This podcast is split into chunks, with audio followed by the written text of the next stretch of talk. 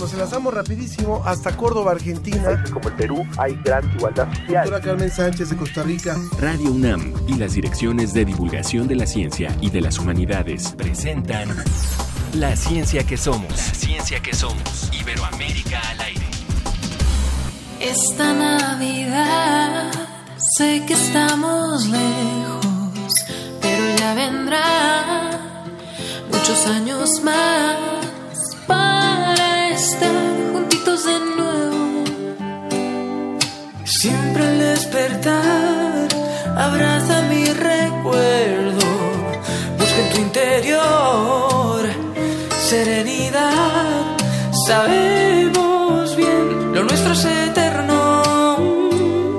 Yo guardo tu lugar, a casa pronto vas a regresar. El tiempo a distancia habrá sido un instante más. Tan solo recordar tu risa cerca puedo sentir paz. Existen mil razones para las gracias dar. Muy buenos días, yo soy Ángel Figueroa y les doy la bienvenida a la ciencia que somos. Estamos escuchando a Tina Ross, cantautora mexicana que mezcla en su música géneros como el country, el bluegrass, el pop y el folk con la canción Esta Navidad. Abrimos una emisión con temas alusivos a las fechas decembrinas. Escuchemos un poquito más de Tina Ross. Cartas que guardaste, hoy será tu voz. En cada renglón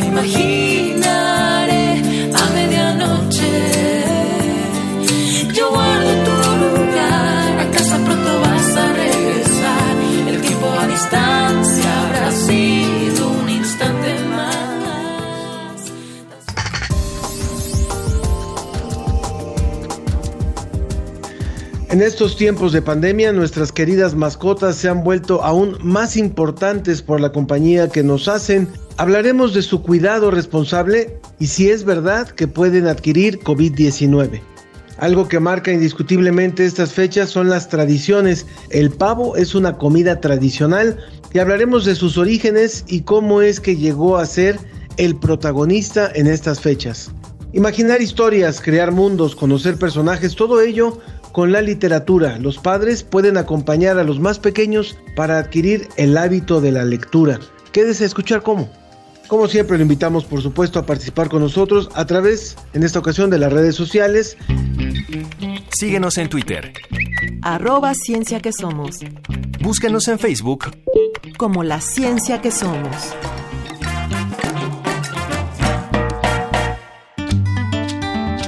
La ciencia que somos. La ciencia que somos.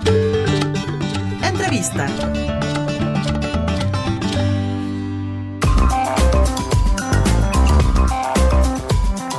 Me da mucho gusto darle la bienvenida en esta emisión a la doctora Ilenia Márquez. Ella es académica del Departamento de Medicina y Cirugía para Pequeñas Especies en la Facultad de Medicina Veterinaria y Zootecnia de nuestra UNAM. Bienvenida, doctora. Muchísimas gracias por estar con nosotros. Al contrario, muchas gracias a ustedes por la invitación. Realmente las mascotas, eh, si de por sí ya eran importantes para quienes pueden tenerlas, eh, se han vuelto todavía muchísimo más, eh, mucho más fundamentales durante toda esta temporada de, confinamiento y siempre hay el temor de, que también puedan ser sujetos de contagio. Entonces, eh, hemos querido hablar con usted para que nos pueda explicar un poquito esto y cuál sería un, un cuidado realmente responsable de mascotas en tiempos de pandemia, en tiempos de esta pandemia que nos ha sorprendido a lo largo del año? Pues eh, realmente esta relación que el humano, el ser humano ha mantenido con los animales, pues es de, desde que somos seres humanos. El perro nos ha acompañado eh, a lo largo de toda nuestra evolución, desde que, el, digamos, el simio bajó del árbol, ya estaba ahí un perro eh, y evolucionamos juntos. Entonces, estos lazos eh, que van más allá de intereses como la alimentación o la casa, pues se han convertido en lazos emocionales que efectivamente a lo largo de los años de evolución ha eh, fortalecidose y en estos eh, momentos en los cuales vivimos una crisis como humanidad, pues los animales de compañía, como su nombre lo dice, han estado a nuestro lado y juntos hemos transitado a través de este periodo. Eh, creo que eh, pues siempre se ha realizado ¿no? esta, esta manera en la cual nos relacionamos con los humanos. Una, se habla mucho de una simbiosis, ellos reciben ciertos beneficios de nosotros, nosotros recibimos a su vez beneficios de su compañía y justamente por eso eh, se dice que en todos los lugares en donde está un ser humano hay un perro o ha habido un perro eh, los gatos por ahí van, aunque su domesticación es mucho más reciente, eh, se han convertido en líderes en la compañía de los seres humanos pues, porque sus hábitos de comportamiento se han adaptado muy bien a nuestras ciudades y maneras de vivir, eh, cada vez aparentemente más encerrados, ¿no? En pequeños lugares muy hacinados. Bueno, pues los gatos han sido ideales para acompañarnos en este tránsito. Y entonces, eh, pues el perro y el gato han sido los campeones en la compañía, en el apoyo emocional a los seres humanos, apoyo muchísimo a niños o a personas con algún tipo de discapacidad, eh, personas adultos mayores, a los cuales eh, realmente son individuos en los cuales este tipo de encierro ha sido más difícil de llevar y justamente los animales de compañía han brindado un apoyo inigualable. Obviamente esta relación en la cual ellos eh, nos brindan todos estos beneficios, pues nosotros también tenemos que corresponder y por desgracia, eh, hay que decirlo, México no es el mejor lugar en donde exista una cultura de posesión responsable de animales de compañía ni de su cuidado. Lo vemos todos los días en las calles, en las carreteras, con animales abandonados en situación de calle que tiene muchas implicaciones eh, no solamente de, de, salud pública, de riesgo de accidentes, también lo tiene que ver en el aspecto de que aparentemente cuando maltratamos a un animal, el animal es el maltratado, pero eh, desde mi punto de vista, también el maltratado es el individuo que lo maltrata y los que estamos alrededor. El ver a un animal sufriendo, abandonado eh, o con agresiones, realmente nos lastima a todos, eh, implica o es un síntoma de una sociedad agresiva eh, en la cual nos estamos desarrollando todo y a todos y a lo mejor esta víctima, que en este caso es un animal, pues simplemente puede cambiar a ser un niño, una mujer, otra persona con alguna desventaja eh, por, la, por la cual pues simplemente se hacen vulnerables. Hay, hay un punto que nos parece también fundamental. Creo que usted lo ha dicho, a lo mejor México no ha sido, no es un ejemplo para el cuidado de las mascotas eh, y desgraciadamente es muy cierto, es muy cierto. Pero también es cierto que mm, ahora que está, que hemos vivido todo este confinamiento, también hay temor de, que las personas que puedan estar contagiadas con, con el virus eh, SARS-CoV-2 puedan eh, a su vez contagiar a estas mascotas. ¿Qué tan real es ese temor? ¿Qué, más bien, ¿qué tan real es esa posibilidad? ¿Cuántos casos se han dado a nivel mundial? ¿Y cuáles serían las prevenciones a tomar? Pues realmente la información que existe hasta el respecto es una información que es dinámica, no tiene un estado estático o de definitivo. Es decir, está evolucionando y se está generando de manera continua. Obviamente los primeros meses se generó muchísima información al respecto y entonces bajo esta premisa les digo que eh, los primeros casos o primeros reportes aparentemente de perros contagiados eh, son cuestionables, fueron en Hong Kong, en los cuales se detectaron rastros eh, virales dentro de un par de perros pero estos animales nunca demostraron haber estado enfermos, ni se demostró que hubiera una respuesta a, partir de su cuerpo y de su sistema inmune ante la enfermedad o una posible enfermedad. Por lo cual se puede decir que eran o se ha dado hasta el momento como una contaminación de rastros virales por el contacto directo con una persona enferma. Eh, más adelante surgieron datos sobre investigaciones, hay que aclarar esto porque es muy importante, eh, fueron eh, evaluaciones bajo condiciones de laboratorio, en condiciones experimentales, es decir, no es un ambiente natural, sino un ambiente fabricado de laboratorio, en el cual eh, se infectaron gatos y a su vez estos gatos, también en estas condiciones de laboratorio, alguno de ellos tuvo la capacidad de contagiar a otro. Eh, eh, posteriormente surgieron algunos tipos de, datos, por ejemplo, otros gatos aparentemente infectados en Estados Unidos, incluso tigres en el zoológico de Nueva York. Esto nos habla más sobre una probable sensibilidad de los felinos ante este virus, pero que realmente pues es muy, muy baja si tomamos en cuenta la población humana que se ha enfermado y hasta el momento no se ha demostrado un solo caso en el cual un animal, un gato o un perro haya sido capaz de transmitir la enfermedad a un ser humano. Eh, eso es muy importante porque, bueno, les puedo decir que hasta el momento todos los que poseemos gatos y perros podemos estar muy tranquilos al respecto se ha visto que hay otras especies susceptibles eh, similares a los gatos, como los hurones, los bisones, eh, en los cuales exactamente pasó algo similar. Se lograron infectar, pero estos no han sido capaces de infectar a un ser humano, por lo cual tampoco representan hasta el momento ningún riesgo. Entonces, por este, eh, este aspecto creo que podemos estar tranquilos. No hay motivo hasta el momento por el cual tengamos que separarlos de nuestro lado. Sí debemos de tener cuidados de higiene básico, pero no es solamente en esta pandemia, sino debe de ser siempre. Eh, si yo juego con mi perro, lo saco a pasear, recojo su excremento, eh, tengo contacto con sus secreciones, bueno, debo de lavarme las manos antes de ingerir alimentos, este, medidas de higiene habituales. Lo mismo con los gatos, cuando limpio sus areneros o los acaricio, exactamente lo mismo. Tener cuidado de mantener separadas todas nuestras eh, utensilios de comida y todo esto de los animales por medida de higiene básica, ¿no? Entonces, mantener las medidas de higiene básica en este momento pues retoman importancia. Yo creo que si no estábamos acostumbrados, es un buen momento para que lo hagamos porque ahora vemos su importancia. Eh, existe este concepto de una sola salud en la cual obviamente vemos cómo hay eh, sospechas o hipótesis de que este virus pudo surgir de especies animales y pasar hacia el ser humano, pero de la misma manera eh, pueden haber eh, patógenos que puedan migrar de seres humanos a los animales, es decir, somos animales todos al fin y al cabo y compartimos un mismo ambiente, un misma, una misma biología, por lo cual nos podemos hacer susceptibles. Y por esto es importante mantener buenas prácticas de higiene, como salir a pasear a mi perro y recoger el excremento, cosas que de repente se nos olvidan eh, cómodamente, ¿verdad?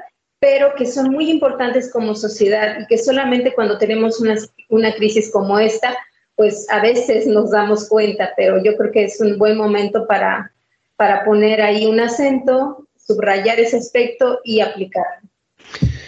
Una consulta, doctora Ilenia Márquez. Eh, hay, nos, acaba de aclarar, no se ha comprobado hasta este momento que haya habido alguna posible transmisión del SARS-CoV-2, de la COVID-19, de un, de un animal a un humano, algún animal que haya estado contagiado por un humano, por un paciente que, con el que convive.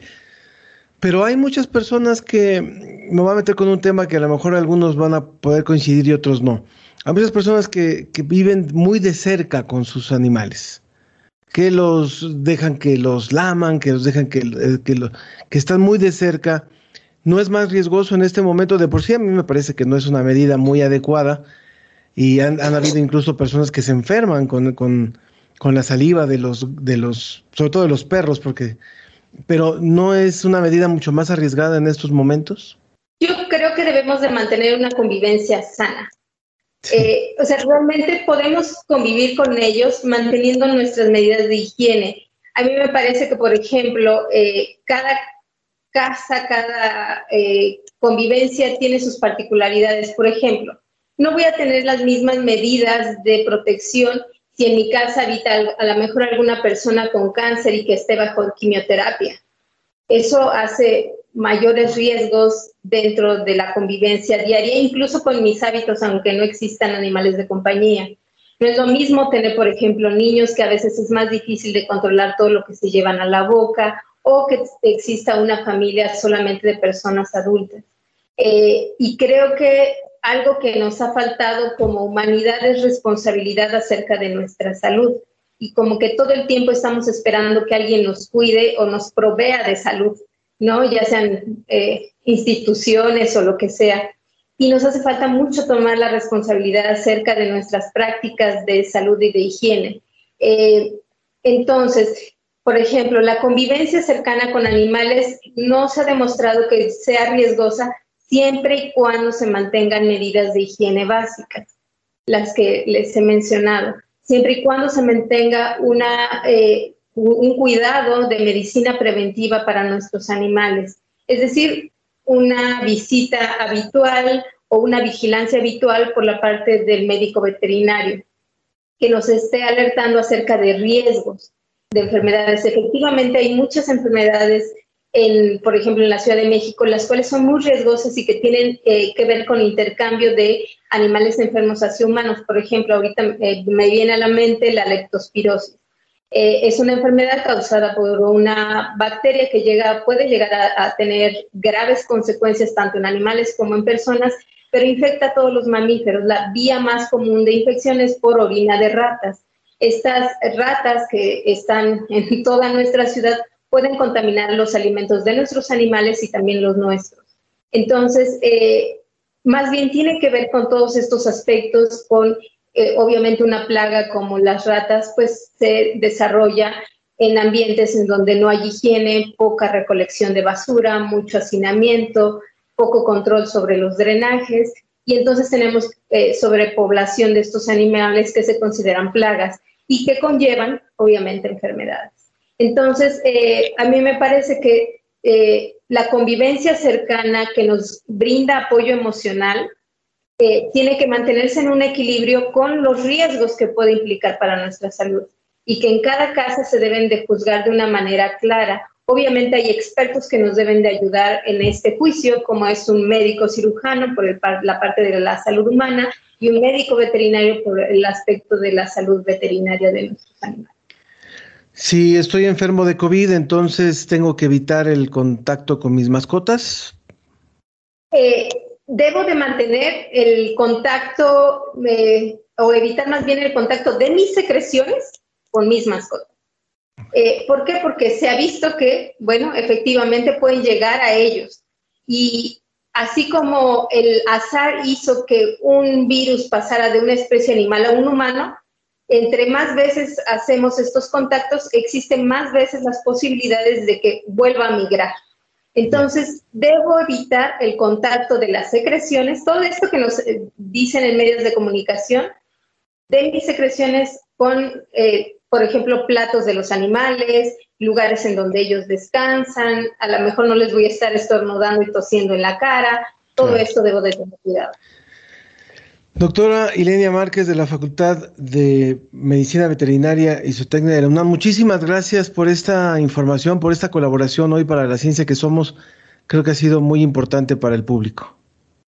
No, pues muchas gracias a ustedes, que todo el mundo tenga felices fiestas en compañía de humanos y animales. Exactamente. Muchas gracias. Muchas gracias por esta por esta conversación y vamos rápidamente a la mesa, vamos sobre la mesa y continuamos en la ciencia que somos. La ciencia y sus respuestas están sobre la mesa.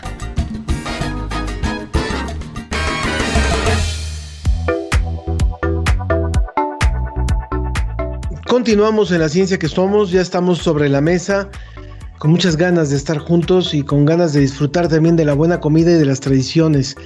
Y una de las tradiciones, que ya lo hablábamos al inicio del programa, pues es la del pavo. Ya se ha convertido en parte de la celebración en distintos puntos del, planeta para el 24 de diciembre, para el 25 de diciembre, para el recalentado. Y hoy hemos querido invitar en este programa a Margarita Carrillo Arronte. Ella es chef, autora, conferencista y empresaria mexicana, reconocida cocinera internacional, experta en gastronomía mexicana y embajadora internacional de, la, de nuestra cocina. Bienvenida, Margarita. Muchas gracias, Ángel. Muchas gracias por atender a nuestra invitación. Y también está con nosotros el doctor Raúl Valadez Azúa. Él es investigador del Instituto de Investigaciones Antropológicas de la UNAM y doctor en Ciencias por la Facultad de Ciencias de la UNAM. También bienvenido, doctor. Muchas gracias, al contrario. Muchísimas gracias, doctor.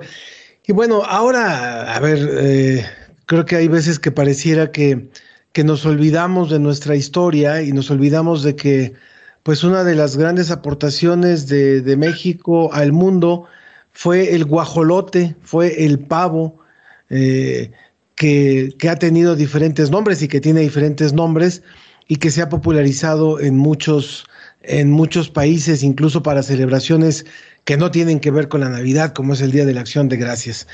Nos gustaría hablar de las dos, eh, de, desde dos ópticas de, de, este alimento, desde la, época, desde la óptica histórica, desde lo que representa para la tradición mexicana y desde la óptica gastronómica. Por eso es que hemos combinado hoy a nuestros dos invitados. Empecemos un poquito por la parte histórica, por favor, doctor eh. Este elemento que México le da al mundo, cómo se consumía antiguamente, cuál era el peso que tenía en la alimentación de algunos mexicanos, porque tampoco podemos pensar que era consumido por todos. Sí, eh, bueno, pues eh, el, el, guajolote, como bien eh, mencionan, pues es una de las grandes aportaciones de, México al mundo en cuestión de, animales domésticos, de fuente de carne, sin duda es el, la mayor aportación que se hizo al respecto. Ahora, eh, los guajolotes pues existen ya como animales domésticos en territorio mexicano desde hace por lo menos unos 5.000 años y pues es importante eh, señalar que en la actualidad cualquier, absolutamente cualquier guajolote o pavo, llámenle como le llamen, eh, de, doméstico, sea proveniente de, una, de un esquema de crianza que exista en cualquier parte del mundo, es descendiente de los guajolotes domésticos de aquí de México. Eh, eso es muy importante señalar porque pues eh, finalmente nos muestra la, la, fuerza de esta aportación eh, a todo el mundo.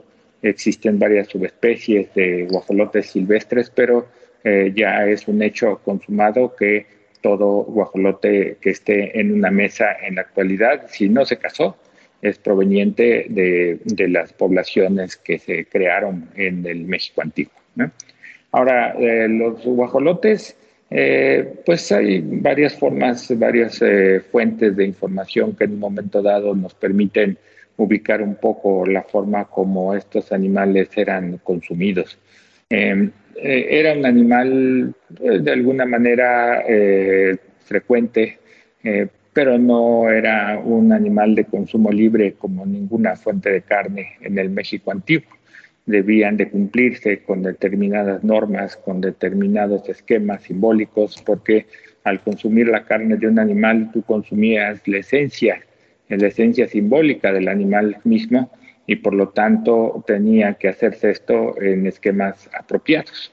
Eh, el decir apropiado pues es difícil de ubicar porque no tenemos tanta información al respecto, eh, pero sí, indudablemente esto se hacía de una manera eh, especial, particular, muchas veces limitados a ciertos días o ciertas circunstancias. Lo que ha quedado quizá como más eh, eh, presente dentro de lo que es la memoria popular y las costumbres de, de, del pueblo, de pueblos originarios que hasta la fecha lo siguen haciendo, o algunas comunidades mestizas que heredaron parte de las tradiciones, es que el, el consumo del guajolote eh, está ligado al concepto de sacrificio. El guajolote era un animal que se sacrificaba como una manera de, de unir eh, el, el universo de las deidades con el universo terrenal, el universo humano, y la sangre, el, la cabeza del guajolote, el moco con sus colores rojos emulaban ese espíritu de, sacrificio. Y eh, pues dado que el guajolote en algunas historias se le consideraba descendiente de hombres que habían sido castigados por los dioses, pues entonces al sacrificar a un guajolote de alguna forma lo que estás haciendo es tomar a un equivalente humano para hacer un sacrificio dentro de una cierta pauta. Claro. Eh, la más eh, popular tradición pues, es respecto de que cuando eran celebraciones relevantes, como la inauguración de una casa o algún festejo, se sacrificaba a un guajolote y después de esto el guajolote eh, se consumía entre toda la gente, entre toda la población, se regaba la sangre eh, alrededor de los sitios eh, o los espacios para donde estaba dirigida la ceremonia. de esa manera, aún cuando se diera este consumo de guajolote, tenía un propósito no era solo comerlo porque era día domingo o porque ya en ese momento este, se quería festejar y pasar un buen día, sino todo consumo de guajolote tenía que estar ligado a un propósito con una fuerza simbólica bien clara. Claro. Por, esa razón, en la actualidad también lo seguimos viendo en la tradición mexicana asociado a eh, eh, bodas, asociado a bautizos, asociada a celebraciones de pueblo, en fin, a este eventos. A días, a días especiales. a días especiales, por supuesto. Exactamente. Estamos escuchando al doctor eh, Raúl Valadez del Instituto de Investigaciones Antropológicas de la UNAM. Hay que recordar cuando estamos hablando del guajolote, lo que significa en náhuatl, bueno, alguna de las excepciones es el payaso de la selva, ¿no? Un poquito tal vez por el, por el ruido que hace con su, con el sonido que hace. Y a mí me gusta mucho hablar de estos temas porque el estar ahora reunidos con, con Raúl Valadez y también con Margarita Carrillo, es poder hablar también de aportaciones que México le ha hecho al mundo. Podemos hablar del guajolote, podemos hablar del chocolate, podemos hablar del tomate, la vainilla, el chicle, el aguacate, el frijol, no sé, la papaya, el chile y algunos, en algunos, eh, el maíz. Me gustaría preguntarle a Margarita Carrillo, aprovechando también su experiencia y su conocimiento en, en, la, en la cocina tradicional mexicana, si nos ubicamos en la época prehispánica, ¿Qué sabemos de cómo se preparaba el guajolote? ¿Cómo se preparaba lo que ahora llamamos el pavo? Mira, pavo es cuando está muerto. Guajolote es, vivo. Bien. Guajolote o totolo, en fin. Pero sí, como dice Raúl, eh, era no era para días comunes de, ay, hoy quiero comer papito y me lo como. No, es, era para días especiales y sí se preparaba en Chile. No teníamos todavía los moles como los tenemos hoy, pero sí teníamos en chiles y, y sí se preparaba para, para ceremonias especiales. Y era muy, muy apreciado. Y aparte es, es mansito, se deja, bueno, regular, se deja eh, domesticar, se dejó domesticar muy fácilmente. Ajá. Ahora, además de que representaba eh, finalmente un alimento para fechas especiales y que sabemos que se preparaba con, con, picante, digamos, con chile, ¿cómo eh, desde la gastronomía, cómo, considera, cómo consideras, Margarita, que ha evolucionado la, la preparación de este alimento y sabemos que además pues ya se han hecho muchos estudios sobre las propiedades, sobre lo bajo en grasa que es y lo, lo sano que es la carne de, de, pavo, bueno, ya de pavo ahora sí, pero ¿cómo ha ido evolucionando a lo largo de los siglos la preparación de este alimento? Pues mira, ha ido evolucionando a medida que el animal hizo su recorrido, porque pues sabemos que, que los españoles cuando llegaron y vieron ese animal tan raro, tan, y que decía, Fray, Fray Bernardino de Sagún decía que era de buen comer, o sea, les gustaba. Y entonces lo llevaron a España, lo llevaron, y el guajolote, como es un animal muy cumplidor y fácil de, de preparar y, este, y de reproducir, se extendió por toda Europa, por toda Europa. Entonces, pues según los diferentes países, este, lo, lo preparaban de, de forma distinta. Igualmente aquí en la parte norte, porque el guajolote empezó, empezaron a, a ver guajolotes silvestres primero, este, como del Balsas para arriba eh, el río para arriba, pero también toda esta parte que era México, que ahora es el sur de los Estados Unidos, pues también había guajolotes y había también silvestres, pero también se domesticaron. Entonces, pues cada quien allá lo preparaban de otra manera, en, como en pib, como, como, como en Yucatán. Ajá, en de diferentes maneras. Y según se fue a los diferentes países, pues lo fueron cambiando de, receta. Porque era, y además eh, fue un, un, animal que eh, hubo muchas cruzas de razas. Y entonces lo fueron mejorando, lo fueron mejorando y pero claro, igual punto los norteamericanos tienen ese, ese problema que todo lo quieren industrializar y todo lo quieren hacer muy productivo y etcétera. Entonces, llegó el momento en que ya eran, no eran de doble pechuga, eran de triple pechuga, y entonces ya tenían un pechugón y las patas ya eran cortitas, ya no, las patas ya no era posible que los sostuvieran el peso en sus patas, y para cruzarse eh, ya era imposible. Entonces tuvieron que empezar con la inseminación artificial, porque, porque, pues, no es como aquí que primero le habla la orejita, la familia. Claro, claro. No, allá no, vámonos a producir. Sí. Entonces, pues no. creo, creo, Margarita, que aquí tocas un punto importantísimo. Estamos hablando con Margarita Carrillo Arronte, chef autora eh, reconocida cocinera internacional, y también con el doctor Raúl Valadez, investigador del Instituto de Investigaciones Antropológicas de la UNAM, en torno al, al guajolote, al pavo, a, esta, a esa tradición y a este alimento que México le aportó al mundo y que ahora pues ya es una, una tradición en muchos lugares. Y creo que ahí hay un punto fundamental. Eh, creo que como animal, como, como, eh, como alimento de, de, de carne animal, eh, eh, podría ser uno de los más representativos de México, si no es que el más representativo. Sin embargo, no proviene de nuestro país, justamente ya proviene importado, ya es el pavo de triple pechuga y demás. ¿Cómo se fue dando esta, esta, por qué, por qué no representó o, o cómo, cómo se dio esta transformación de lo que representaba el guajolote en la época prehispánica, doctor Raúl, a lo que representa hoy, que ya no, no, no está ligado, pareciera, con, con una cuestión de, tradición mexicana o de, o de, no sé, no sé, no sé cómo, cómo llamarlo, de, de, algo que nos enorgullezca, sino simplemente, ah, el pavo y hasta, yo creo que muchos han de pensar que tiene origen norteamericano o de Estados Unidos más bien. ¿Qué piensa, doctor?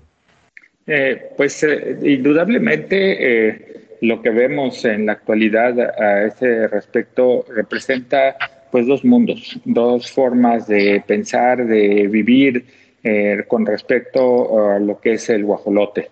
Eh, este animal sigue siendo todavía una parte fundamental en una gran cantidad de comunidades en México, donde se les tiene con propósitos bien específicos pero por lo que comentaba hace rato, no se trata de hacer el desarrollo de industrias avícolas, porque el objetivo no es tener guajolote para todos los días, sino tener determinadas fechas.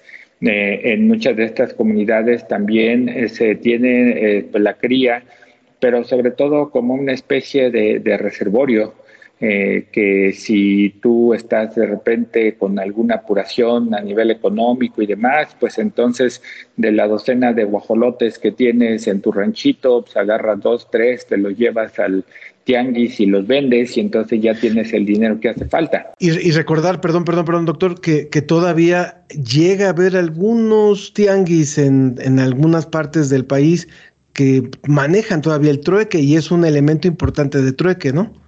Así es, así es. Entonces, en esta parte de México aún continúa viva la tradición y continúa viva en su esencia básica.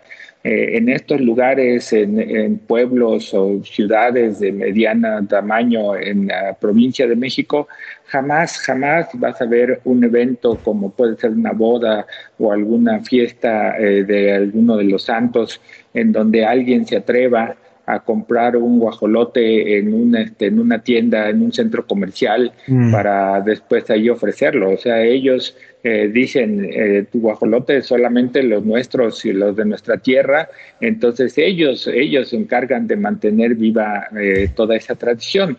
Ahora, del otro lado, del México en esta parte urbana, en esta parte más involucrada con lo que es este pues, el resto del mundo, digámoslo así, eh, pues eh, como, como ya esas tradiciones eh, no, no tienen tanta fuerza simbólica, dicen, bueno, va a venir una boda, sí, y para esa boda, pues el mole, ¿no? Sí, pero guajolote, ¿dónde lo encuentro? Pues te deja tú si es caro o no es caro, que luego tienes que irte mucho este tiempo a buscarlo. Entonces, ¿sabes qué? Mejor cómprate una docena de pollos y con esa docena lo haces, porque finalmente ya ahí el sentido simbólico no está presente.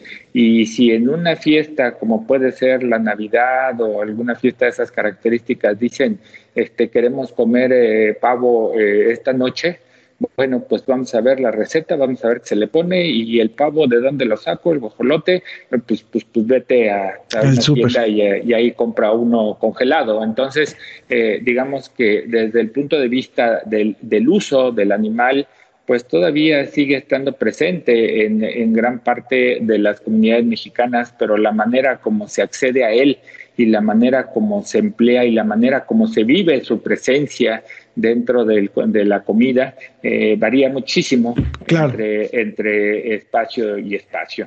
Claro. Es el doctor Raúl Valadez del Instituto de Investigaciones Antropológicas de la UNAM. Y, también le pregunto, le, pregunto también a nuestra, a nuestra otra invitada, Margarita Carrillo, chef Arronte, le va a poner la, la, la pregunta que a lo mejor, a ver si nos da tiempo en los poquitos minutos que nos quedan. ¿Cuál es la mejor receta que usted ha probado del guajolote? O que nos recomiende y hay alguien que pueda decir, yo me voy a aventar a hacer esa receta, la mejor, la más rica. Claro, cuando los españoles se llevaron el guajolote a España y se desperdigó por toda Europa, después vinieron los pilgrims famosos a poblar lo que hoy es los Estados Unidos y Canadá. Y traían a su guajolotito bajo el brazo. Y como en aquella época, lo, pues todo lo, lo exótico que había venía de Turquía, le decían eh, gallo turco. Mm. Pero este animal se parecía mucho a la, a la gallina de Guinea y les decían turcos a los dos, turkeys. Pero luego el, el, pavo pues tenía mucha más presencia, este era un animal más bonito y daba más, más carne, etcétera, y entonces ya se le quedó turkey al pavo, al guajolote y el otro ya se le pusieron diferentes nombres. Pero los, los europeos pensaron que era de ellos. Y entonces cuando vinieron a poblar, traían sus guajolotitos bajo el brazo y al llegar a, lo que Nueva Inglaterra, que fue a donde llegaron, este, pues los guajolotes se extendieron y se empezaron a, a juntar con los que había silvestres. Sí. Entonces, es el día de acción de gracias, no lo podemos olvidar, porque fue el día en que ellos descubrieron el, pues, lo que hoy es los Estados Unidos y Canadá. Y ellos hicieron esta muy importante tradición que yo creo que es una de las costumbres que deberíamos de copiarles a los, a los norteamericanos, de dar las gracias, porque ese Thanksgiving Day se hace con pavo porque es el animal que llevaban y porque es era era lo que había mucho. Y eh, siempre hay un pavo en, Thanksgiving Day. Y luego de ahí, pues ya se fue, se fue también para abajo, se fue para, para Sudamérica, se fue para, para el sur de México y, y, pues ya se extendió por todo el mundo. Pero ellos iniciaron esa tradición de comer pavo el día de Thanksgiving porque era el día de dar gracias que habían llegado a tierra firme y que ya estaban salvados. Exacto, exacto. Ahora sí nos quedan, nos quedan tres minutitos para la receta. Pues mira, a mí me encanta un, un pavo muy especial que se hace en mi familia desde hace muchos años, que es relleno de ostiones y de opciones frescos. No, ese es una maravilla. Y lo y el pavo, pues, lo, lo dejas descongelar una semana antes, poco a poco en refrigeración para que no se deshidrate y este y no los los eh, los cristales de hielo no rompan la carne y quede jugosito.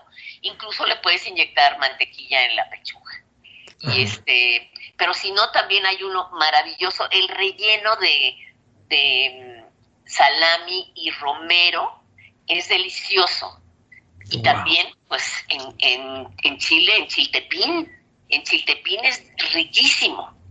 Hay, hay muchas maneras, pero bueno, a mí en lo personal me fascina esa receta de, de pavo relleno de ostiones, que es la tradicional de mi familia. No, que, que no lo había escuchado y suena muy bien, suena muy rico, es una buena combinación. Doctor Raúl Valadez, algo que no le hayamos preguntado y que considere importante aportar para, para finalizar. Eh, pues eh, yo creo que es muy importante el que todo mexicano tome conciencia acerca de la historia y la importancia de esta ave, porque es un recurso que está presente y que es importante eh, reconocerlo y aprovecharlo. Así como pues nos ha pasado desafortunadamente a lo largo de las décadas del siglo XX, de que en vez de tomar agua de fruta, la gente poco a poco se fue yendo hacia los refrescos. Así, eh, pues en vez de hacer uso del guajolote como tal, pues el pollo fue sustituyéndole hasta casi quitarlo de las mesas. No son muchos los lugares en México donde uno puede encontrar los guajolotes ya limpios, preparados para poder utilizarse frescos y además con un mejor sabor que los animales congelados, indudablemente, pero los hay, están esos lugares. Entonces, pues yo lo que invito a, la, gente, a los radioescuchas, es a que reflexionen, ubiquen dentro de su localidad en qué lugares se pueden comprar estos eh, animales eh, en piezas, muchas veces ya listos para poder prepararse y que, y que lo, lo, lo aprovechen, lo tomen. Eh, yo estoy seguro que retomando eh, el guajolote, consumiéndolo, se van a dar cuenta de que tiene un sabor especial y que realmente es un aporte muy, muy bueno a nivel nutricional y a nivel de lo que son los gustos alimentarios, un, un, aporte muy, muy bueno dentro de nuestra comida diaria. Muchas gracias, muchas gracias, doctor Raúl Valadez. Azúa, investigador del Instituto de Investigaciones Antropológicas de la UNAM. Margarita Carrillo, algo que no le haya preguntado no te y que te parezca importante. Yo, yo nada más te quiero decir que en México también se venden pavos criados en México. En Chihuahua hay una gran industria de, de criadero de pavos y son los, los criaderos del mezquital del oro, algo así se llaman, este, pero son criados en México. Son pavos mexicanos y son exactamente de la misma calidad de los importados. Entonces, si nosotros queremos, eh, pues ahora sí que hacer patria, pues apoyemos a los empresarios mexicanos que están haciendo un esfuerzo grande para producir es, este, estas, estas cosas, estos productos, valga la redundancia, que usamos tanto en ciertas épocas del año. Y también para balancear el consumo de este animal que no va a ser en, en, Año Nuevo y en Navidad y en las bodas y no sé qué, es que ellos empezaron a hacer el jamón de pavo y las salchichas de pavo. Y entonces todo el año estamos consumiendo pavo en estos productos. Claro. Y también, también hay pavo rebanado, también este, que se vende también en, en los supermercados o en algunas carnicerías Buenísimo. y que se puede consumir a lo largo del año. Claro. Ya, compras la pechuga y nomás la adobas y la metes al horno y te queda maravilloso. Pues ya sabemos qué vamos a comer un hoy. animal ya muy noble. Muy bien. Pues muchas gracias a nuestros dos invitados, Margarita Carrillo, chef internacional, embajador internacional de la cocina mexicana, y el doctor Raúl Valadez del Instituto de Investigaciones Antropológicas.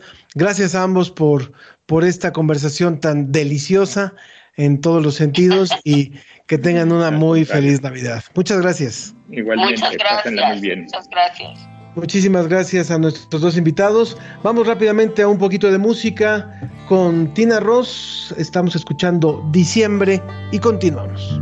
Diciembre tanto esperé por fin verte llegar para la sala decorar con un árbol blanco de Navidad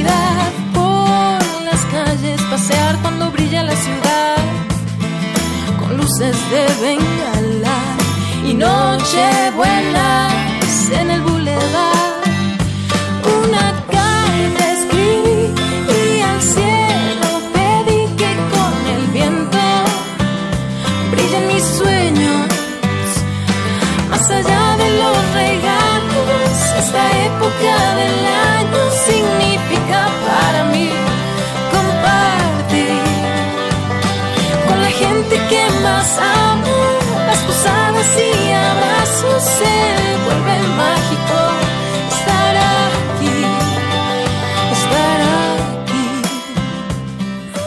ciencia, que, somos. Iberoamérica al aire.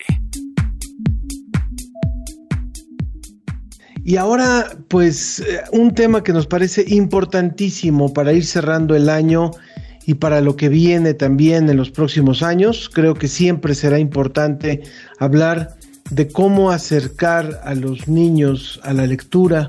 Nos lo dirá mejor la doctora Tatiana Aguilar Álvarez Bay, investigadora del Instituto de Investigaciones Filológicas de la UNAM, doctora en Letras Hispánicas por el Colegio de México, maestra en Lectura y Literatura Infantil por la Universidad de Castilla-La Mancha.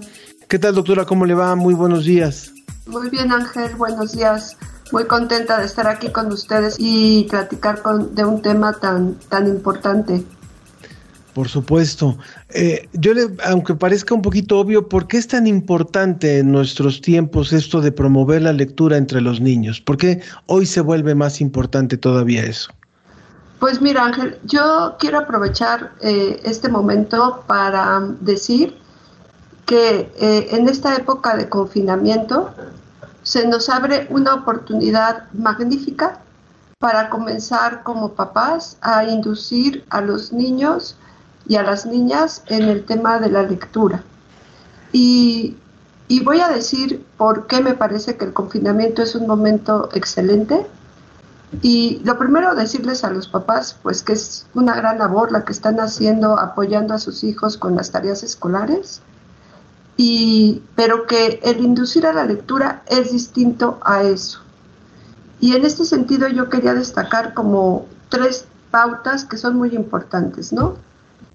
Y es que cuando se acompaña a los niños a leer, tan importante como leer es acompañarlos. Y me voy a explicar. Cuando nosotros vamos con nuestros hijos, nuestras hijas, nuestros hijos, cuando son pequeños a dormirlos eh, contándoles un cuento o cantándoles una canción, al niño le gusta tanto el oír la música de las palabras o la melodía de la canción como que estemos con ellos.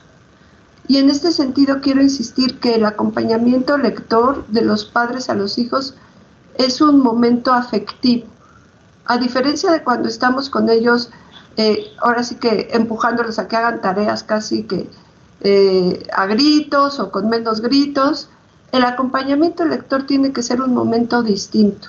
De placer. de placer y de atención.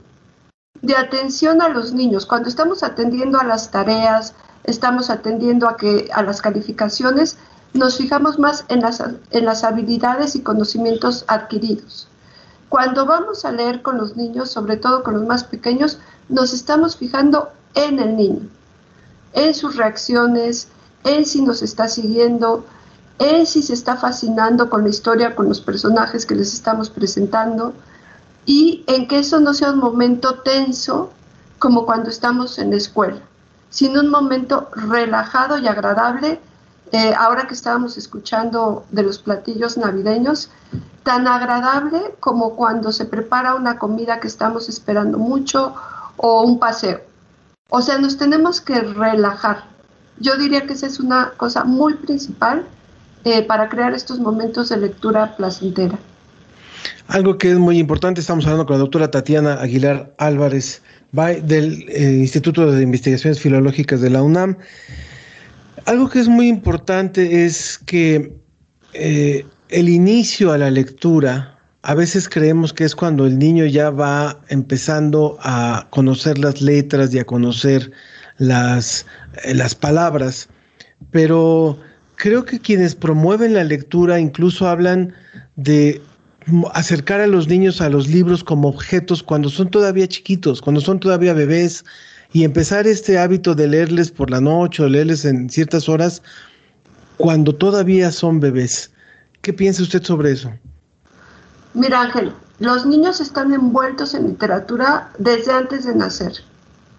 Los niños están envueltos en la literatura en la medida en que empiezan a escuchar la voz de sus padres, de su madre, de su padre, en la medida en que por el oído empiezan a familiarizarse con la palabra. Entonces, eh, sí es muy importante saber que nosotros cuando intentamos llevar a los niños hacia la literatura, solo aprovechamos algo que los envuelve desde el principio. Están envueltos también en las canciones que escuchan, eh, que, se, que se relatan en, la cocina, las historias que se cuentan entre los padres entre ellos, todo eso ya es una primera aproximación a la lectura. Entonces, eh, sí, efectivamente, antes de que se empiece a leer y escribir formalmente, eh, se pueden hacer muchísimas cosas con los niños en torno a esta actividad. Y bueno, las más clásicas, como decías, son cantar canciones, contar cuentos antes de dormir. Pero el énfasis que yo quiero poner es que cuando contamos un cuento antes de dormir, no sea como de forma rutinaria.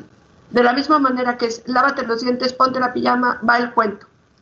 No importa tanto contar el cuento completo, sino la interacción que tenemos con el niño en ese momento. ¿Cómo vemos si los ojos se le, se, se le hacen grandes? ¿Qué palabra les puede llamar la atención? Hacer un poquito de conversación en torno a eso que estamos contando. Que nunca sea un acto rutinario, sino un acto envuelto, como decía antes, de afecto y de atención, para ir descubriendo también qué es lo que les interesa más, qué es lo que les gusta más. Ya sabemos también que los niños a veces quieren que les contemos el mismo cuento 100 veces, pues si eso quieren, eso es lo que hay que hacer.